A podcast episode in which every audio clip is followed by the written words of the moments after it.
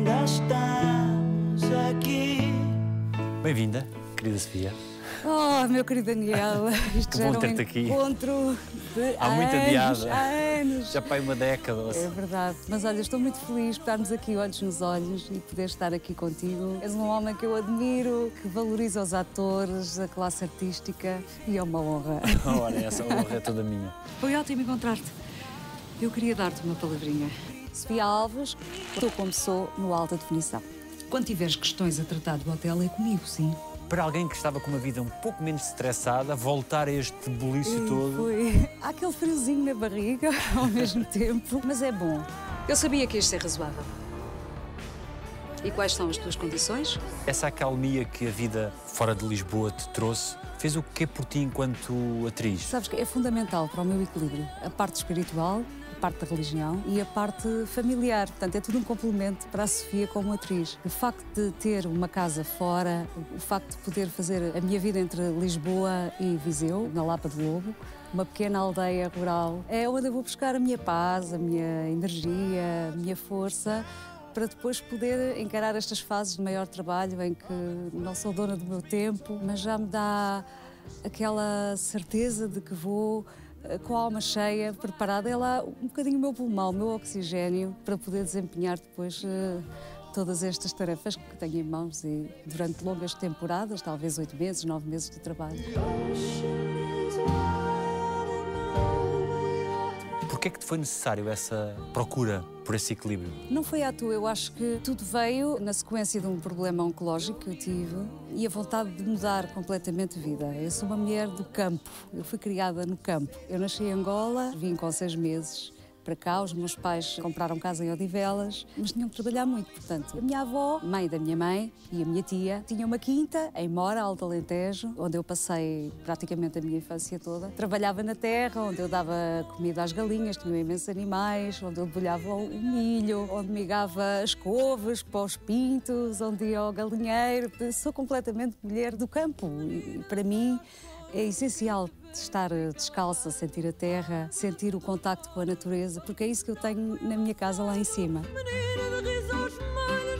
E foi o sonho da minha vida poder comprar aquela casa e corri muito à procura do lugar ideal onde pudesse projetar com o Celso a nossa vida na velhice, o nosso futuro. Eu sou uma privilegiada para já por ter conseguido encontrar a casa dos meus sonhos mas também porque este projeto só faz sentido quando se tem um homem maravilhoso ao lado. E eu tenho o amor da minha vida, o homem da minha vida é o Celso, meu marido, com quem casei duas vezes, e é um sonhador e é um romântico como eu, que me apoiou no primeiro instante e disse: Não, vamos atrás do teu sonho. Queres uma casa fora? Vamos procurar a casa. E andámos de norte a sul do país à procura e apareceu aquela casa, sem o amor da minha vida, eu não chegava lá. E o Celso é o amor da minha vida. O Celso está comigo na vida, no palco, e que tem sido a pessoa que eu pedi a Deus e que Deus colocou no meu caminho. O facto de ele ser um homem mais maduro, com mais 10 anos, ajudou-me imenso também. E de repente viver com um homem que é um extraordinário filho, um extraordinário pai, é um extraordinário amigo, um extraordinário marido. E eu acho que é isto que eu tento incutir muitas vezes no Guilherme, que é o meu filho, que é assim que um homem deve ser, completo. Não tem que ser uma regra, mas eu acho que quando um homem é um bom filho, será com certeza um bom marido, um bom pai, um bom amigo. Isto é absolutamente verdade o que te vou dizer, mas todos os dias eu rezo para ir à frente do Celso, ou então os dois no mesmo dia, à mesma hora, porque sem ele não vale a pena. E o facto de podermos partilhar este sonho juntos e de construirmos este amor que já vai para quase 19 anos, que tem sido tão rápido, mas tão bom, que me deu a felicidade e que me fez encontrar a Sofia que andava muito perdida, até na fé. Não há nada na minha vida que eu não faça sem consultar Deus. Eu sozinha não posso nada, eu digo para o Senhor, orienta-me, por favor. E a resposta é uma voz interior, é uma intuição? É, um... é uma voz interior. É uma certeza que te vem, é uma paz, é uma energia. A fé não se explica, a fé sente-se. E esta minha relação com Deus, na intimidade, no silêncio, à noite, de manhã, é a forma que eu encontro de ter certezas. E é um percurso é um caminho, é uma evolução. Cada pessoa tem o seu sentir, tem a sua forma de ser e de estar. Esta é a minha.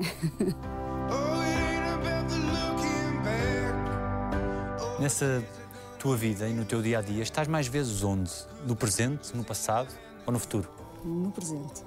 Eu deixei de projetar o futuro, até porque o que me acontecia era, ao projetar-me, as coisas não corriam como eu queria e depois sofria. Sobretudo com este ensinamento da pandemia e passarmos por uma coisa a qual não estávamos, ninguém estava, nenhum ser humano estava preparado. Aprendi a viver sem projetar muito. Sonhos nós temos, obviamente, mas não sei o que é que me acontece amanhã, então aprendi a ter essa calma necessária e a viver muito presente, porque é necessário nós termos eh, noção que não somos donos de nada. Achamos que sim, que controlamos tudo, mas só Deus é que sabe. Então vou um pouco ao sabor das marés, com os pés assentes na terra, mas sempre com essa noção de que não somos nada. Hoje estou aqui, amanhã não sei. E com que olhar sobre o passado? Acho que eu não mudava rigorosamente nada. Mesmo os erros que cometi, tornava a repetir, porque senão não era a mesma Sofia.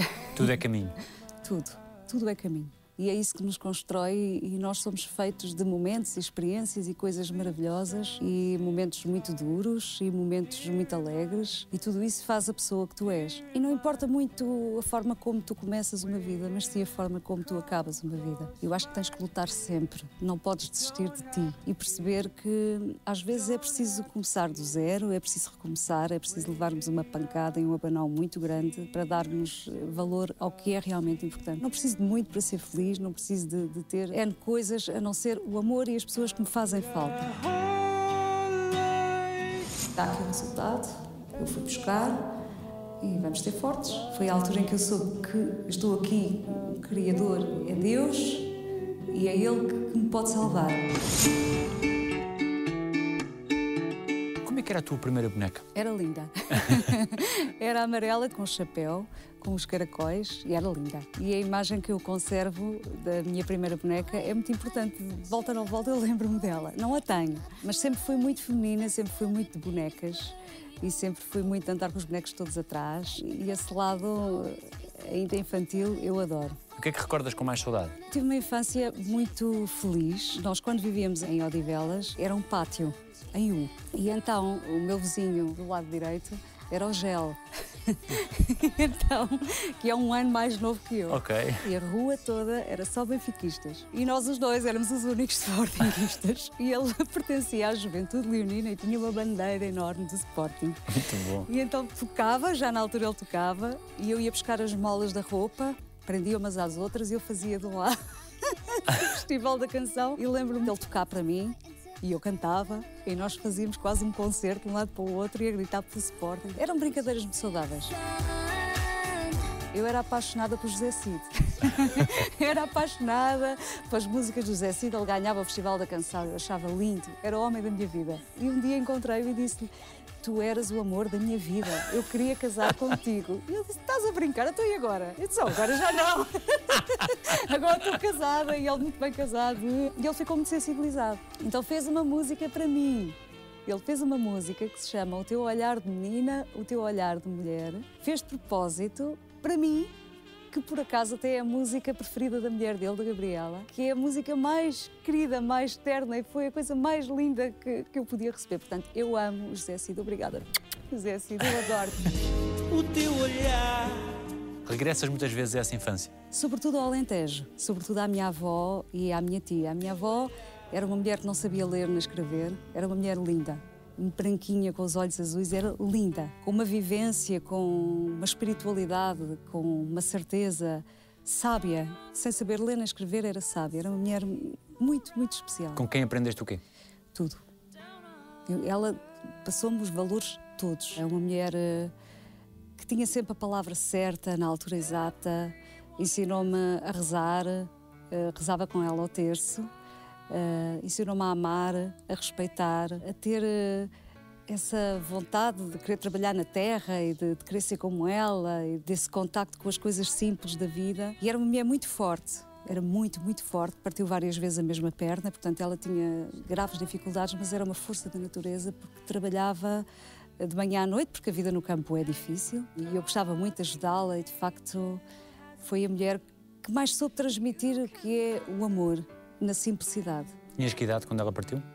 2021. O que mais me marcou em relação à minha avó, e eu ia vê-la, ela esteve muito tempo internada no hospital, parece que a estou a ver agora, no hospital de Évora. Quando eu chegava, eu dava-lhe a comida à boca e ela ficava à espera para eu a pentear. Ela tinha um cabelo longo, fazia uma trança e depois um carrapito para eu a pentear. E ela dizia sempre, oh filha, a avó vai partir, mas a avó lá de cima nunca te deixará.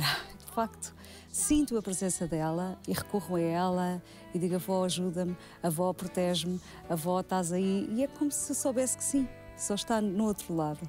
Ela tem esse poder eh, todo ainda sobre mim. Tenho a certeza que é um anjo da guarda que eu tenho comigo. E esse sentimento de, de proximidade que ainda existe mitiga a dor da perda física? Sem dúvida nenhuma.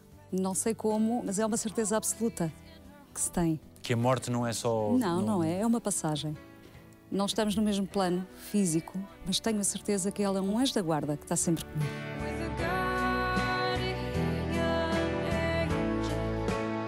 O que é que ainda resta dessa miúda, dessa Sofia? Tenho o lado campestre completamente. Se eu estiver muito descontraída, às vezes a gravar e tudo, dizem, oh, Sofia, estás a falar alentejano. Porque tenho esse lado e conservo ainda as minhas raízes alentejanas. O passado é diferente, consoante o ângulo pelo qual o olhamos. Em muitas coisas, sim. Eu acho que nós também temos o condão de saber apagar aquilo que nos dói e saber filtrar e saber uh, dar valor ao que realmente interessa. E, portanto, eu quando vou ao passado vou sempre às coisas maravilhosas que vivi e trago-as muito para o presente. E tento transmitir esses valores aos miúdos, aos nossos filhos.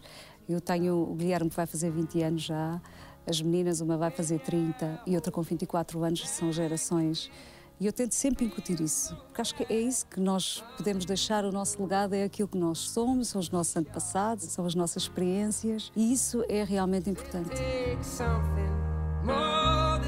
Em que momentos é que te sentiste plena de felicidade? Quando fui mãe, com o nosso casamento, o primeiro casamento e o segundo casamento, casei duas vezes com o Celso, civil e pela igreja, e depois de pequenas coisas. A felicidade faz de pequenos momentos. Já disseste que muito do nosso futuro depende do amor que temos cada um pelo outro. É do amor que depende do futuro. Para mim, o amor é o que move o mundo. É a lei de Deus. Não existe essa coisa do pecado. O pecado, para mim, é o, tudo o que tu podias ter feito de bom e que não fizeste. Tudo o que podias ter dado de ti e que não deste. Eu acho que a falta de amor é o pecado maior que nós temos. Então é importante estimular o amor. É muito fácil nós amarmos quem nos ama. O problema é amar amar os inimigos. E isso é-te possível? Eu faço um esforço, mas é muito difícil. É muito difícil. Esse é o desafio. Mas uh, consegue-se, consegue-se dar amor mesmo quando sentimos a hostilidade. É uma questão de estado de espírito, de não perderes o teu foco e de dares oportunidade ao outro, de pensares, ok, se calhar foi um dia mau.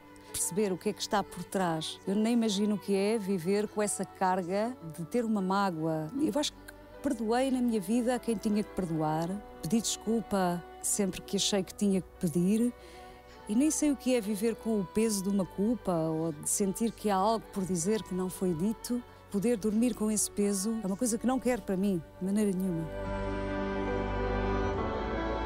Crees que o amor é mais um sentimento interno que temos ou é necessário que ele se exteriorize? É necessário que se exteriorize, obviamente que sim. O que é que interessa? É uma coisa egoísta. Podes dá-lo de tantas formas. Quando o outro precisa, tu estás lá. O que é que interessa ter tudo para ti sem ter o amor universal? É importante estar na vida dos outros, é importante dizer a palavra certa, é importante dar aquele abraço, ainda que seja virtual. É muito importante.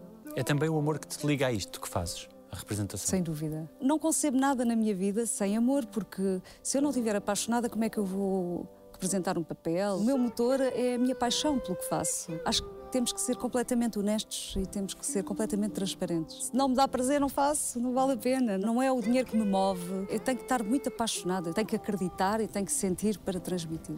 Parece que finalmente abriste os olhos. Passa por cá amanhã que eu tenho o trabalho ideal para ti. Foi o amor que te trouxe até aqui ou foi a curiosidade no início?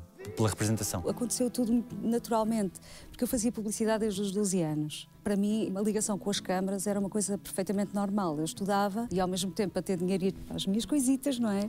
Porque somos de uma família não tem grandes posses. Era importante eu ter uh, o meu dinheiro para poupar, para tirar a carta, que aconteceu, e o primeiro carro, para as saídas com as minhas amigas. Tinha o meu pé de meia. A Ana Maria Lucas tinha uma agência e dava-me imenso trabalho. E houve um dia, houve um casting para o filme do Manuel Oliveira e eu fui fazer o casting, só que nem tinha consciência, nem a responsabilidade. Eu fui tão descontraída que acabei por ficar, talvez por isso. E fui fazer o Vala Brão, uma pequena participação, e foi aí que percebi que, se calhar, porque não? E o Manuel de Oliveira incentivou, eu disse o que é que a menina quer seguir. Eu disse, ah, eu quero seguir um curso de Relações Públicas. Não, vai ser atriz.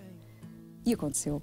Porque antes disso, tu, na tua cabeça ia ser o quê? O que é que projetavas? Em miúda, a miúda queria ser freira. Mas muito por influência também da minha avó e da minha tia. Aquela paixão pelos pastorinhos, por Fátima. Queria ser freira. Depois isso passou. Sem dúvida, relações públicas eh, estava definido na minha cabeça. Eu trabalhava, estudava, tinha o Estatuto de Trabalhador Estudante, ia aos castings. Eh, sempre fui muito ativa. Na altura devia ter os 17 para os 18, quando fui fazer o filme do Manuel. E de repente surgiram castings e trabalhos atrás de trabalhos e nunca mais parei até hoje.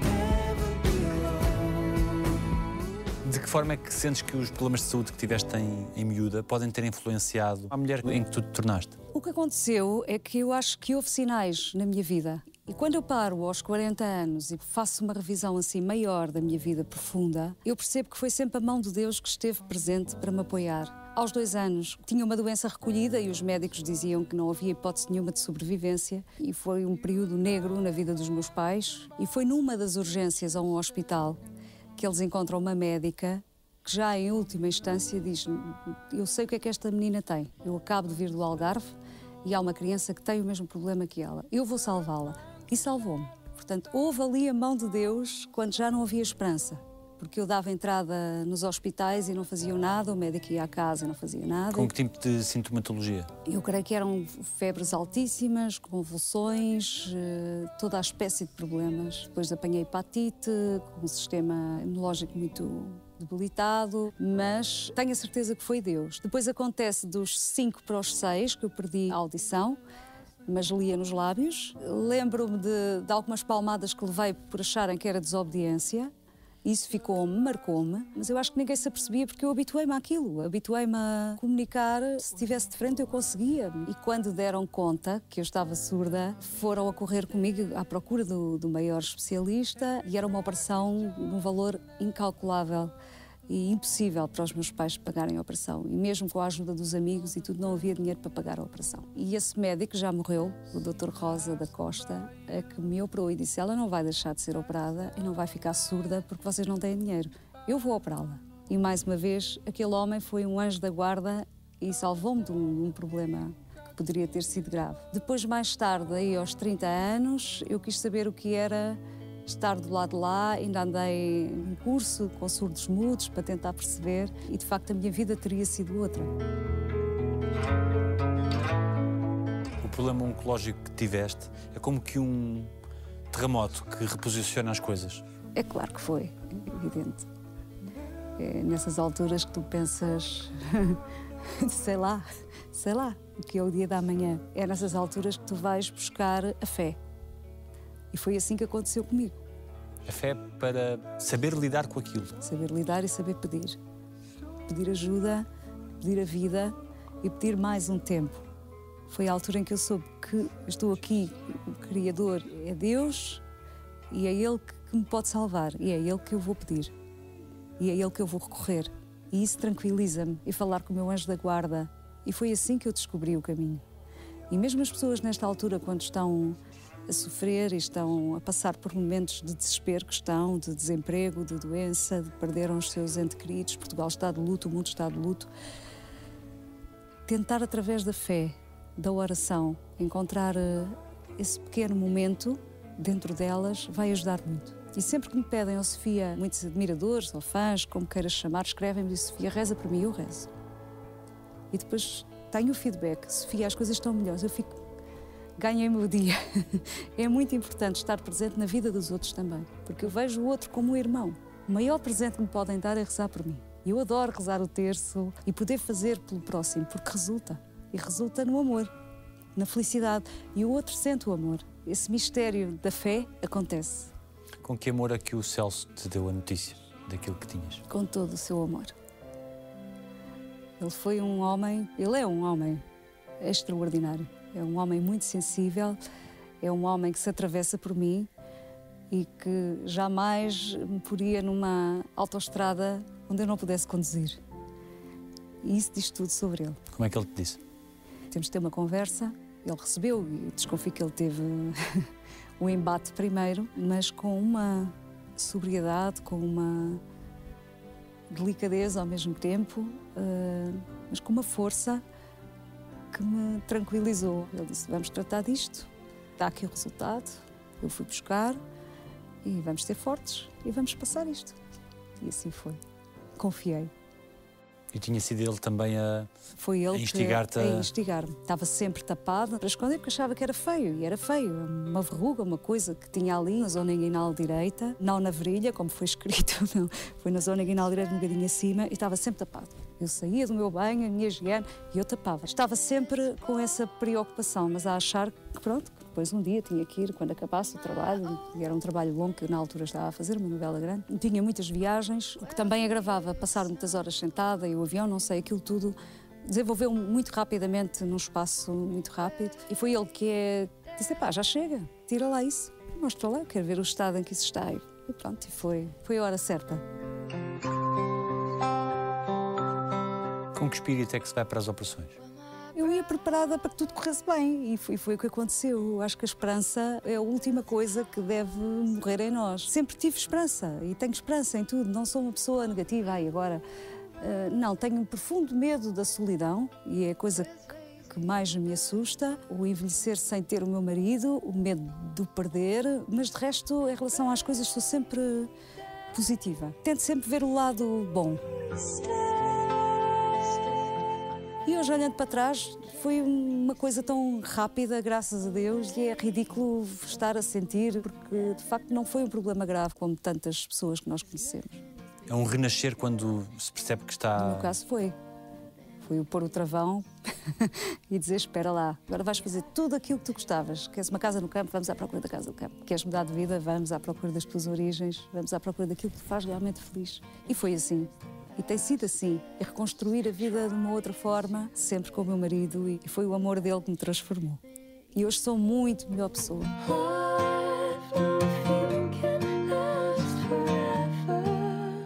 Eu precisava de falar consigo. Diz lá que eu tenho muita coisa para fazer. É por causa das minhas aulas de inglês. Quando vês imagens tuas na banqueira do povo, vê- vês que menina? Que menina era aquela? vontade de rir. oh, tão canastrona. é bom porque vejo o sonho de poder eh, estar ao lado dos monstros sagrados, como a Eunice, como o Raul Solnado e como aquele elenco fabuloso. E e eu tenho tido a sorte de trabalhar com quase toda a gente, com a Mariana Rei Monteiro, com o Curado Ribeiro, com o Nicolau Brano, com tantos. Portanto, eu venho dessa geração em que aprendi imenso e é tão importante nós aprendermos com os mais velhos, é tão importante nós termos professores, porque no fundo eu não fiz conservatório, era para tirar o conservatório e acabou por não acontecer, estive sempre a trabalhar. Mas é extraordinário quando tens hipótese de trabalhar com os mais velhos que te ensinam. Nós temos que aprender e aprendemos é com eles. Mas eu acho que esta geração de miúdos já está mais bem preparada. Já vem de conservatório, ou se não vem do conservatório, vem do TEC, do Teatro Experimental de Cascais, já vem com outra noção. Eu sinto que eles têm necessidade, que fazem trabalho de casa, de, de pesquisa, querem saber mais. Não são só umas carinhas larocas que caíram ali e que estão a aproveitar o seu momento de fama, não. Eles trabalham. E nesta novela, a Serra, o público lá em casa tem a hipótese de, de ver muito talento. E uma coisa te garanto: tu meteste com a pessoa errada, ouviste? Quando eras tu a miúda, que conselho é que te lembras de terem dado? Ai, deram tantos. Para já, saber sempre a letra. Como dizemos em espanhol, saber sempre a letra. Saber sempre na ponta da língua o texto. É fundamental. Porque se não estudarmos, não fizermos o trabalho de casa, de onde venho, para onde vou, o percurso de- do personagem, não se consegue trabalhar. E depois as emoções vão de dentro para fora, não é de fora para dentro. Porque senão estamos a debitar texto. E a concentração absoluta e o respeito total pelo trabalho. E a pior coisa que me pode acontecer é que eu passo-me, fico mesmo desvairada. É alguém chegar e não estudar, não vir bem preparado, não querer saber dos textos. Isso não se pode fazer uma equipa, nem um colega. O respeito pelo trabalho é fundamental. E nisso eu sou muito exigente. E é muito bom chegar e ver os miúdos preparados e com respeito e com paixão pelo trabalho. Já sentes que os mais novos acusam o peso da responsabilidade de contracenar com a Sofia Alves? Não, disparate. não, não tem, não tem isso. Somos colegas porque eu aprendo imenso com eles. Acho que é uma permuta e ter esse bom ambiente é maravilhoso. Agora, se me perguntares se eu sinto esse peso em relação aos mais velhos, eu sinto. É bom sentir eh, quando estou a trabalhar, que fico muito nervosa estar ao pé da Manela Maria. Acho que foi a atriz com quem mais fiz estrada e fiz mais teatro. Ou está perto da Eunice, quer dizer, nós ficamos uh, tão frágeis, com tanto medo quase. Mas tem sido essa escola e com esses atores mais velhos que me têm dado, facto, as maiores alegrias e as maiores lições de vida. E fazem muita falta. Tenho muitas saudades, muitas saudades. Sempre conviveste bem com o facto de ser uma mulher bonita? Se calhar é miúda, sim. Aí aos 17 anos era muito vaidosa, mas depois perdi isso. Não faço do espelho o confidente, não faço mesmo. E cada vez mais percebo que é um tempo. Há que saber envelhecer com dignidade, há que saber respeitar as mudanças do corpo. Estou bem resolvida de cabeça, essas modificações todas que estão a acontecer. Faz parte da vida e lido bem com isso. Não vivo obcecada com a beleza, nunca dei muito valor a isso. Preocupo muito mais em cultivar a parte de dentro, porque é tudo de dentro para fora. A minha luz e a minha serenidade vem de dentro. Nem me imagino a recorrer a estéticas. Pois quem é que faz o papel das mais velhas? Acho que cada idade tem a sua beleza. Saber envelhecer com dignidade é uma grande mais-valia para nós, porque não podemos estar presos a uma imagem ou o que foi. Cada idade tem as suas alegrias, tem as suas agruras. Ninguém gosta de envelhecer com rugas, mas faz parte. É a natureza, é assim. E só quer ser uma velhinha bonita. quer ser uma avó bonita. Quando é que um ator começa a ser ator?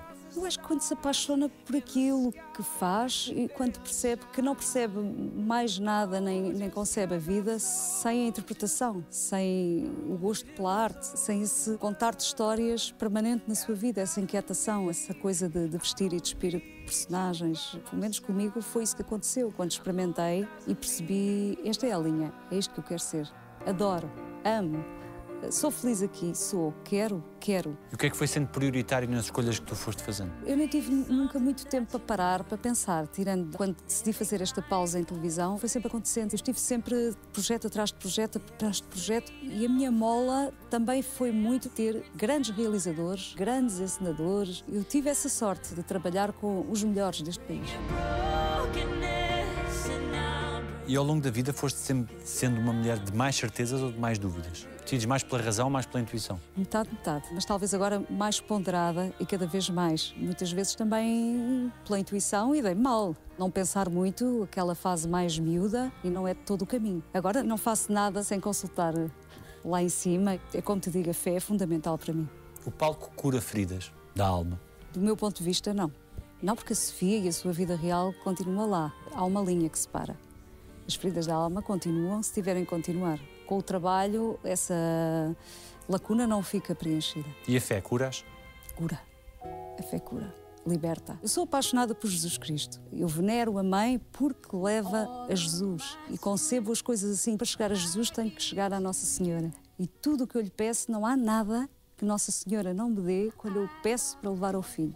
E eu sinto isso, é quase de uma forma mística, mas tem-me levado por caminhos absolutamente extraordinários na minha vida que eu nunca pensei e fazer-me chegar a patamares de equilíbrio, de discernimento que nunca pensei, que não vem nos livros. É um caminho absolutamente transformador, onde tu aprendes a amar, a respeitar, a valorizar e a perceber o sentido da vida. Qual foi a maior manifestação de amor que tiveram para contigo? A coisa mais bela que me aconteceu foi o Celso pedir-me em casamento pela igreja. Era o meu sonho.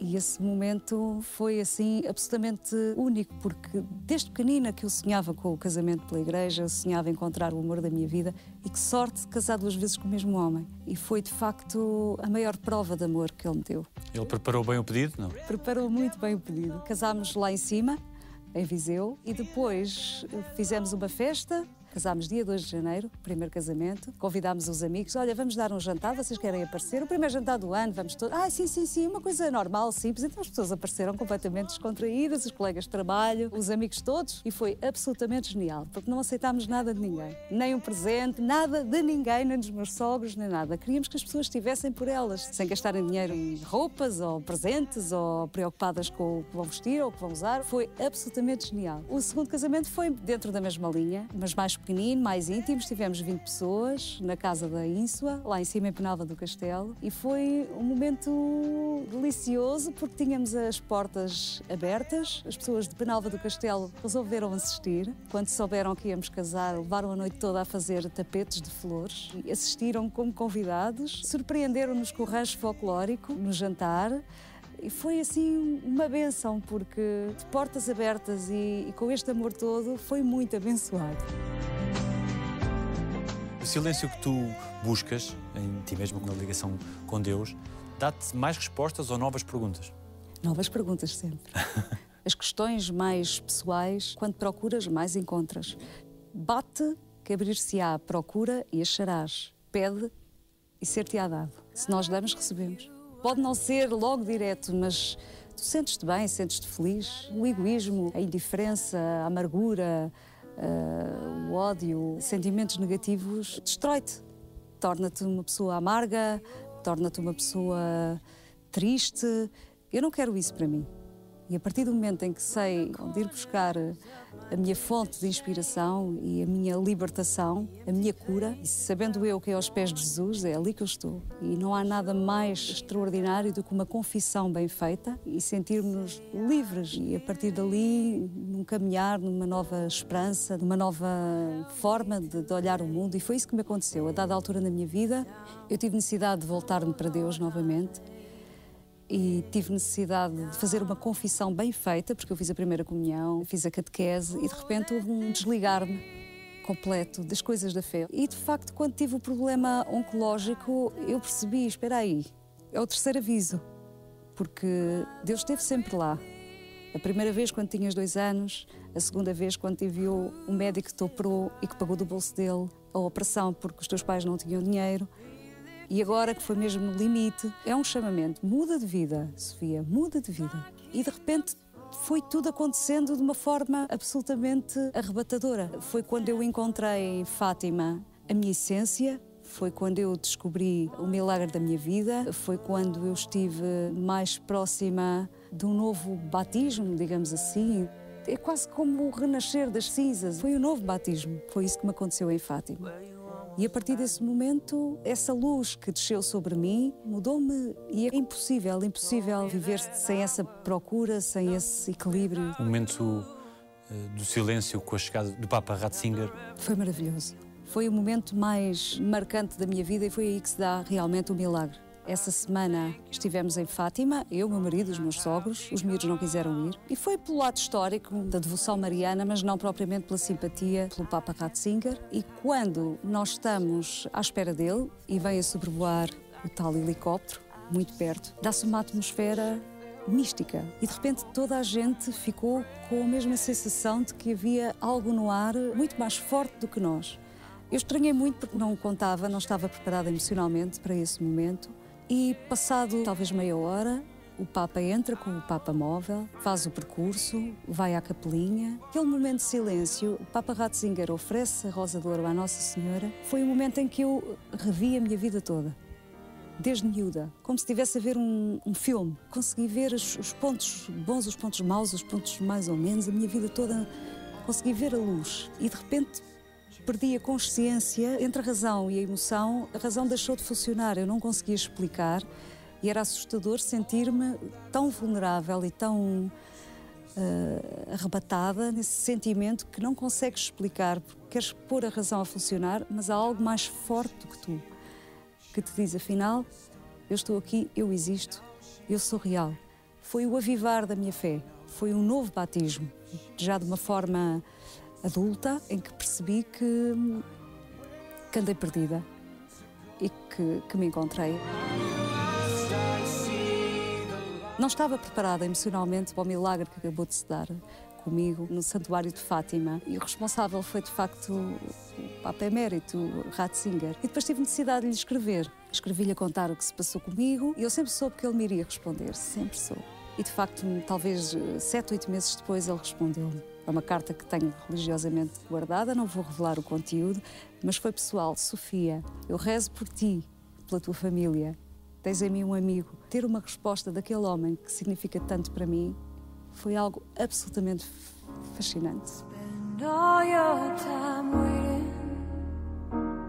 Esse momento com o Papa Ratzinger é comparável com o olhar do Papa João Paulo II? foi tão bonito esse homem, tão, um momento tão, tão especial e vamos uh, regressar aos meus nove anos no Palácio do Patriarcado em Lisboa. Ele estava cá e a minha tia Luísa, mais uma prima que vivia connosco, queriam ir ver o Papa e eu, claro, sempre muito feliz e sempre muito apaixonada pelo Papa João Paulo II. Foi o meu Papa, é o Papa da vida de quase toda a gente. Fomos vê-lo e eu estava completamente eufórica gritava Papa, à janela! E de repente, passado umas horas, o Papa vem no Papa Móvel e parou mesmo, olhou para mim com um incensário, abençoou-me e foi aquela sensação de ele olhou para mim, ele viu-me, ele viu-me, que bom, isso marcou-me.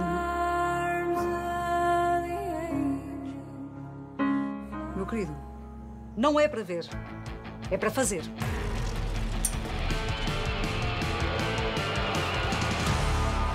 Este teu regresso é como andar de bicicleta, é isto? É quase, é quase, sim. Foi um bocadinho difícil as primeiras semanas. Foi maravilhoso reencontrar eh, esta equipa toda. Pessoas que eu não via uns há 25 anos, há 15, há 12. Foi muito tempo sem ver, estive no outro lado e regressar aqui, encontrar esses profissionais todos foi extraordinário. Mas a primeira semana ainda andava assim meio aérea, disse, meu Deus, tantas cenas, será que eu vou conseguir tantas cenas por dia? Mas isto é como andar de bicicleta, sim, e consegue-se. Se alguém andou a brincar, foste tu e não foi comigo. Relaxa. Não te preocupes, eu destruí as provas. Não precisas ficar preocupado, já te disse. Não gastes aí energia à procura. É inútil. O que é que te estimula mais nesta Carlota? Eu acho que é a força dela, é a forma completa dela ser. Ela é uma mulher que é o furacão, leva tudo à frente. Com ela ninguém faz farinha. É uma mulher ambiciosa, é uma mulher apaixonada, que só vê a família à frente, com muitos defeitos, mas uh, com uma fragilidade muito grande. É uma mulher... Uh, real. É uma mulher que ama profundamente e não é amada, procura o equilíbrio e não o tem por falta de amor. E lá vamos nós à questão do amor. Falta de amor em tudo. Eu estou bem, Mariana. A sério. Não te preocupes comigo. Tu não imaginas a quantidade de mensagens que me deixaram a chorar de alguns colegas de trabalho também a pedir por tudo, Sofia, volta. Eu largo ao teatro e, e vem porque o público gosta de te ver. E esse carinho, esse amor que as pessoas me transmitiram, deixaram muitas vezes sem chão. Foi uma prova de amor muito grande do público. Eu não sabia que, gostavam assim tanto do meu trabalho. Isso foi muito compensador e é para o público que eu trabalho. Eu estou a dizer que devias pensar melhor e ter mais certezas antes de tomares uma decisão. Ao longo deste tempo, como é que foste conseguindo conciliar a vida de mãe e a vida profissional, que é muito, muito exigente? É uma ginástica. Eu não sou mãe galinha. Ninguém é de ninguém. Nós estamos lá para orientar os filhos, mas eles têm o seu percurso. Eu dou-lhe as bases, mas a última palavra é sempre deles. Isso é um exercício de amor também.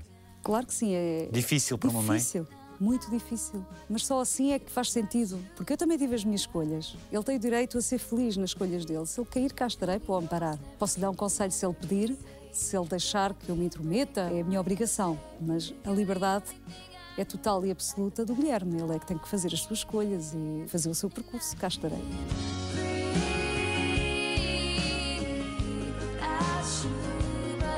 E o que é que era melhor do que imaginaste? Ai, tudo, tudo. Eu sou apaixonada, mas não deixo que isso o sufoque. Mas sou babadíssima. Nem queres saber, sou muito babada. Tenho que me controlar às vezes. Eu tenho um episódio muito engraçado com o Guilherme. Primeiro dia de escola do Guilherme, havia uns meninos que estavam a jogar futebol. Ele disse: Oh, mamãe, quero ir jogar futebol. Eu disse: Oh, filho, vamos lá. Deixaram-no entrar e não lhe passavam a bola. e eu estava a ver. E aquilo comecei a transpirar porque ninguém lhe passava a bola. E ele, coitadinho, andava ali de um lado para o outro, ninguém lhe passava a bola. Eu entrei, parei o jogo e disse: Espera! Então e o menino passem a bola ao menino.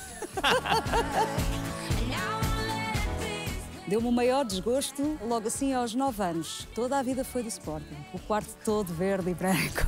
As coisas todas do Sporting. Ele foi comigo gravar o hino do Sporting. Ele sabe que a mãe é completamente sportinguista, ele sempre foi. E aos 9 anos virou-se e disse: oh, mãe, Quando é que o Sporting acaba? É que eu já estou farto. Eu quero ir para o Benfica. Isto foi o maior desgosto. Isto diz tudo da personalidade da mulher. E é um benfiquista até hoje. Ele está à procura do seu caminho. é do Benfica, é do Benfica. Nunca lhe impus nada. Sempre tivemos uma relação muito engraçada. Olha, para já nunca bati no Guilherme. Mentira, bati uma vez. Foi bater com força nas mãos. Só uma vez. E marcou. Nós íamos para o Alentejo, tínhamos uma casa na barragem de Montargil e tinha o carro atafolhado de coisas. Nós estávamos uh, a descarregar o carro e o Guilherme estava muito sossegado. Ele era assim todo mexido e tal.